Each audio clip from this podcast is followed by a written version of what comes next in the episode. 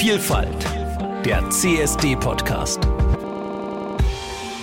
Ja, hallo, ich bin der Lukas von der Jugendinitiative Nürnberg. Ja, ich bin der Joshua, ich bin auch von der Jugendinitiative Nürnberg. Äh, genau, und wir machen heute das Thema CSD und Politik. Die politische Lage zum Thema queere Politik. Ähm, wir fangen gleich mal mit dem ersten Thema an. Das ist die Sicherheit. Und zwar häufen sich leider immer wieder, immer mehr die Angriffe auf queere Menschen in den letzten Jahren. Dieses Jahr ist es fast bei jedem CSD bisher mindestens zu einem Vorfall von Gewalt gegen queere Menschen gekommen. Diese Vorfälle werden nicht immer von der Polizei ernst genommen, äh, so zum Beispiel beim CSD in Bamberg, wo sich die Polizei ab 16 Uhr nicht mehr hat blicken lassen. Die Veranstaltung ging bis 21 Uhr und es waren regelmäßige Streifen bis zu Ende der Veranstaltung zugesagt. Als es dann dort zu einem Angriff kam auf drei Teilnehmende, waren die Polizisten, die gerufen wurden, noch zudem recht unsensibel und haben sich rassistisch geäußert oder verhalten. Da erwarten wir eben von der Politik einerseits mal, dass es eben Queerbeauftragte auch bei der bei der Polizei gibt eben also als Ansprechpartner direkt für queerfeindliche Vorfälle und auch als Beschwerdestelle. Queerfeindliche Straftaten müssen endlich in die Kriminalstatistik explizit aufgenommen werden. Das ist bisher nur in Berlin der Fall. Und in dem Zusammenhang möchte ich auch noch auf das Strong-Netzwerk in München äh, hinweisen. Das bietet Unterstützung, wenn einem so etwas widerfährt und man kann dort auch jeden Vorfall von Beleidigungen bis hin zu Angriffen melden. Die führen eben so eine Statistik, wie es offiziell von Polizeiseiten noch fehlt. Also das Strong-Netzwerk, die führen auch, glaube ich, nicht nur die Statistik, sondern soweit ich weiß, ähm, bieten die auch wirklich konkrete Unterstützung. Das heißt, auch wenn ihr Redebedarf habt nach einem Vorfall, ähm, helfen die euch da gerne weiter. Ähm, wir merken ja auch, dass das Klima nicht nur auf den Straßen rauer wird, sondern zum Beispiel auch in den sozialen Netzwerken, aber auch tatsächlich im Bundestag, also auch wirklich in der Politik ähm, merkt man, dass die Debatten da ähm, auch persönlicher geführt werden. Es gab ja zum Beispiel persönliche Angriffe auf Tessa Gansere, eine Transfrau, die im Bundestag sitzt, die auch äh, hier aus Nürnberg kommt. Also vielleicht habt ihr sie ja auch schon mal getroffen äh, oder irgendwo gesehen, die dann eben im Rahmen von politischen Debatten misgendert wurde ähm, oder eben ihr, ihre geschlechtliche Identität abgesprochen wurde. Ähm, und diese Rhetorik sich, bezieht sich nicht nur auf äh, persönliche Angriffe auf Abgeordnete oder sowas, sondern auch allgemein auf die Vorstöße, was queere Rechte angeht. Also man sagt ja immer so ein bisschen salopp, wozu brauchen wir denn noch den CSD? Es gibt doch schon alle möglichen Rechte. Ähm, erstens äh, werden wir heute auch noch ein bisschen dazu erzählen, warum das noch nicht ganz so optimal ist, aber es ist eben auch so, dass man auch da den deutlichen Gegenwind spürt aus der politischen ähm, ja aus der aus der politischen Debatte, ähm, dass da also wirklich auch Kontra gegeben wird. Gutes Beispiel ist zum Beispiel auch das Thema geschlechtergerechte Sprache, also die ganzen Debatten rund um Gender Gaga, wie gendert man, sollte man überhaupt gendern? Solche Begriffe werden dann immer mal gern auch benutzt, wenn äh, einem sonst nichts Besseres einfällt, wogegen man gerade schießen kann. Auch da gab es in Nürnberg ja Debatten zum Beispiel an der TU. Insofern äh, ist da der Umgangston, wie gesagt, noch rau. Und was wir auch sehr oft bemerken, jetzt auch in letzter Zeit, ist so das ganze Thema Bildung von ähm, Kindern und Jugendlichen, was LGBTQ-Personen angeht. Da ist ja oft die Kritik, dass es sich dabei um Frühsexualisierung handelt oder dass eben quasi damit Missbrauch geschaffen wird an Kindern ähm, obwohl das Thema durchaus sehr wichtig ist. Bildung ist ja vor allem auch sehr wichtig, um auch Akzeptanz zu schaffen. Also ohne Bildung wird es nicht gehen und ich finde es auch sehr seltsam, dass das eben von Frühsexualisierung geredet wird. Ich meine, man hat Sexualkundeunterricht in der Schule, weil man weiß, dass das fehlende Wissen darüber äh, ändert ja nichts daran. Dass man hat ja verstanden inzwischen bei der normalen Sexualkunde, dass es, dass es eben wichtig ist, ähm, aufzuklären, damit Kinder einen ähm, informierten und verantwortungsvollen Umgang damit haben. Genauso ist es eigentlich auch bei queeren Themen.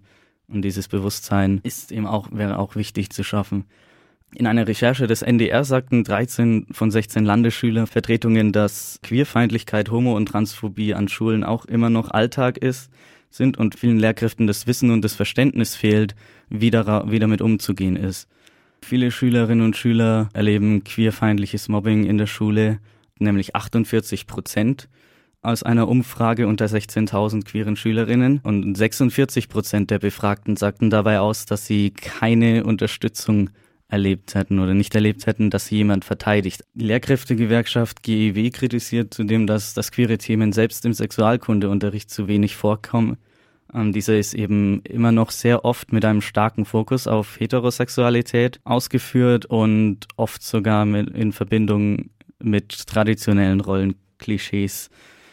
Aber es wäre eben auch wichtig, fächerübergreifend das Thema eben anzusprechen. Ich weiß nicht, wie es bei dir war, Joshua, aber äh, in meiner Schulzeit zum Beispiel kam der Begriff Homosexualität eigentlich kaum vor. Nur einmal im Religionsunterricht als Sünde und einmal im Ethikunterricht als Beispiel für einen Verdrängungsmechanismus oder in einem Beispiel. Das ist natürlich auch insofern problematisch, nicht nur, dass anderen Schülerinnen das Verständnis fehlt, sondern auch, äh, wenn man immer nur gesagt bekommt, du bist ein Junge und Jungs und, und wirst irgendwann mal ein Mädchen lieben oder andersrum und man merkt für sich selber dann irgendwann, ich bin nicht so oder ich fühle nicht so. Das ist auch sehr verunsichernd, verwirrend. Man, man hat ja seine ganze Identität eigentlich auf dieser Information, die dann in dem Fall nicht stimmt, aufge baut. Queere Schülerinnen brauchen eben auch Identifikationsfiguren im Unterricht und auch Aufklärung darüber, dass sie kein kurioser Einzelfall sind, sondern eben ganz normal. Ja, also bei mir war das ganz ähnlich. Ich habe auch äh, noch lang zurückgedacht, ob bei mir das Thema überhaupt jemals im Unterricht behandelt wurde und ich kann mich zumindest nicht dran erinnern, so lange ist meine Schulzeit jetzt auch noch nicht her. Also das ist kein Einzelfall, dass man das Thema an der Schule nie gesagt bekommt und es ist ja trotzdem eben so, dass queere SchülerInnen in den Unterrichten sitzen und eben ganz dringend Informationen darüber bräuchten, wie auch ihre MitschülerInnen, um eben auch Bescheid zu wissen, dass es eine normale Sache ist und es da keinen, keine Grundlage gibt, andere deswegen zu mobben oder bestimmte Begriffe als Schimpfwörter zu benutzen. Ja. Man, man muss es eben einordnen können und äh, ja, etwas zu fühlen, das, von dem man denkt, dass es nicht existiert, ist eine erhebliche psychische Belastung das ist vermeidbar und das sollte auch vermieden werden. Das sollte das Ziel des, der, des Unterrichts auch sein. Auch eine psychische Belastung kann oft der legale Prozess der Geschle Änderung des Geschlechtseintrags zum Beispiel sein. Das wäre dein nächstes Thema. Genau, ist ja auch wieder ein großes Thema in der Politik aktuell, das sogenannte Selbstbestimmungsgesetz. Äh, haben ja sicherlich einige von euch auch schon mal gehört, wo es eben darum geht, die Geschlechtseinträge und Vornamen von Personen zu ändern, die sich eben dem bei der Geburt zugewiesenen Geschlecht nicht zugehörig fühlen. Also eben vor allem Transpersonen, auch Interpersonen, nicht-binäre Personen können davon betroffen sein. Ähm, aktuell ist das Ganze mit einem äh, schon ein bisschen älteren Gesetz geregelt, nämlich dem transsexuellen Gesetz. Das ist jetzt schon ein bisschen mehr als 40 Jahre alt damals sicherlich dringend notwendig, davor gab es ja gar keine rechtliche Grundlage, aber eben gibt es das jetzt schon auch sehr lange und da hat sich eben auch recht wenig dran geändert in der Zwischenzeit. Äh, ganz zu Anfang war es noch notwendig, dass man äh, sich, wenn man das vornehmen lassen wollte, sterilisieren lassen äh, und vom bestehenden Partner oder Partnerin scheiden lassen musste. Das gibt es jetzt nicht mehr. Was weiter noch besteht, ist, dass man zwei Gutachten benötigt, äh, die eben von psychologischem oder psychiatrischem Fachpersonal erstellt werden. Außerdem muss man die Kosten dafür, wenn man äh, über die Mittel verfügt, selbst tragen. Die liegen da auch im vierstelligen Bereich. Und gerade bei diesen Gutachten ist es eben so, dass man natürlich zum einen ein bisschen auf die Willkür angewiesen ist von den GutachterInnen, die einem da vorgesetzt werden, die auch oft sehr intime und persönliche Fragen stellen zum Sexualleben, zur eigenen psychischen Gesundheit und natürlich auch oft äh, noch veraltete Rollenklischees anwenden, wenn es eben darum geht festzustellen, ist die Person, die mir jetzt gegenüber sitzt, in Anführungszeichen wirklich Teil von dem Geschlecht, äh, als dass sie zukünftig leben möchte. Ähm, und wenn eben diese Personen nicht der Meinung sind, äh, gibt es eben auch kein positives Gutachten und dann kann auch der Geschlechtseintrag nicht geändert werden. Also es ist ein sehr langwieriger Prozess, sehr finanziell kostspielig und auch sehr emotional belastend. Das ja. war der, ist der aktuelle Stand und jetzt soll ja das Selbstbestimmungsgesetz kommen, aber da gibt's ja auch Probleme oder? Ja, also ich meine, das Selbstbestimmungsgesetz, äh, was jetzt auf den Weg gebracht werden soll, soll diese ganzen Gutachtenprozesse ablösen. Das heißt, man muss nur noch eine selbstbestimmte Erklärung erfassen, dass man eben den Geschlechtseintrag gerne ändern möchte. Da gibt's jetzt auch schon ein Eckpunktepapier, das ist aber auch bislang der aktuelle Stand. Also es gibt noch, ist noch nicht wirklich in Aussicht, wann das Selbstbestimmungsgesetz denn wirklich kommt. Wird frühestens nächstes Jahr werden. Ähm, aber es gibt eben noch keine konkrete Umsetzungstimeline. Und äh, wenn man mal überlegt, wie alt das TSG schon ist und äh, wie lange es auch schon Initiativen zur Ablösung gibt, also die gibt es auch schon seit gut zehn Jahren, dann ist diese Abschaffung eigentlich längst überfällig.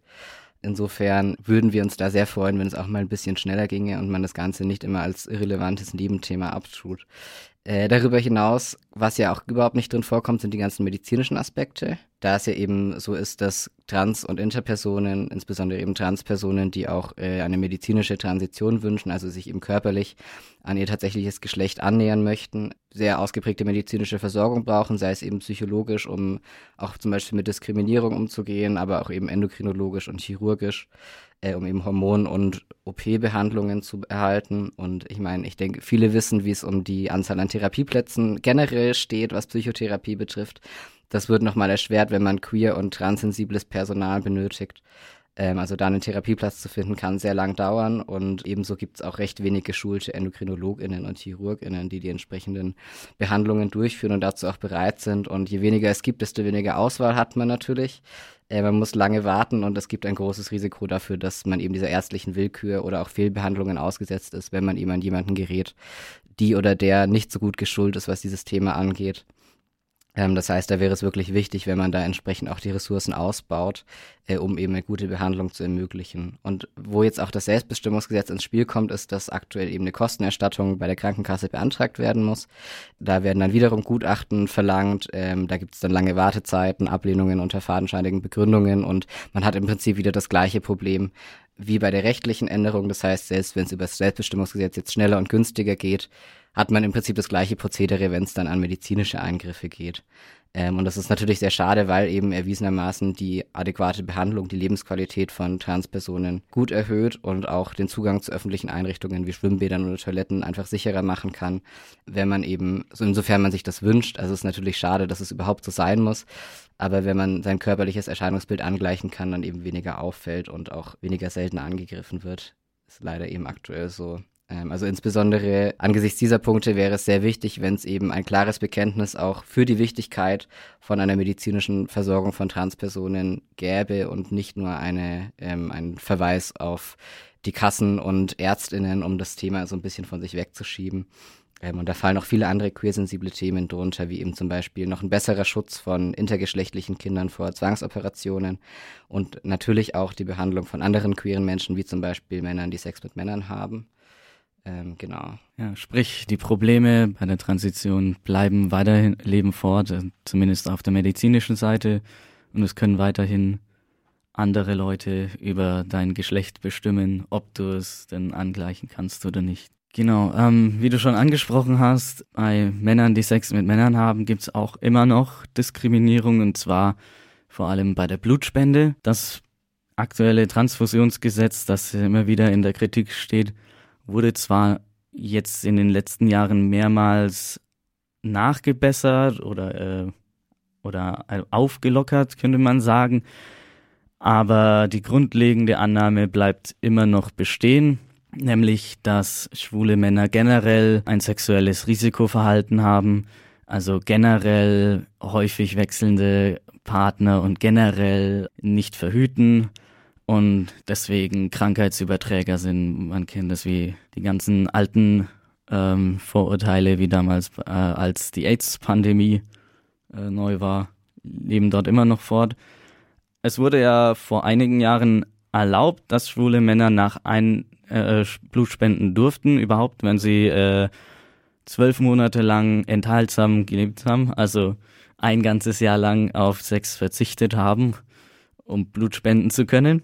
Das wurde äh, no, vor kurzem noch weiter gelockert. Jetzt heißt es, wenn, wenn man vier Monate lang keinen Sex mit einem neuen Partner hatte.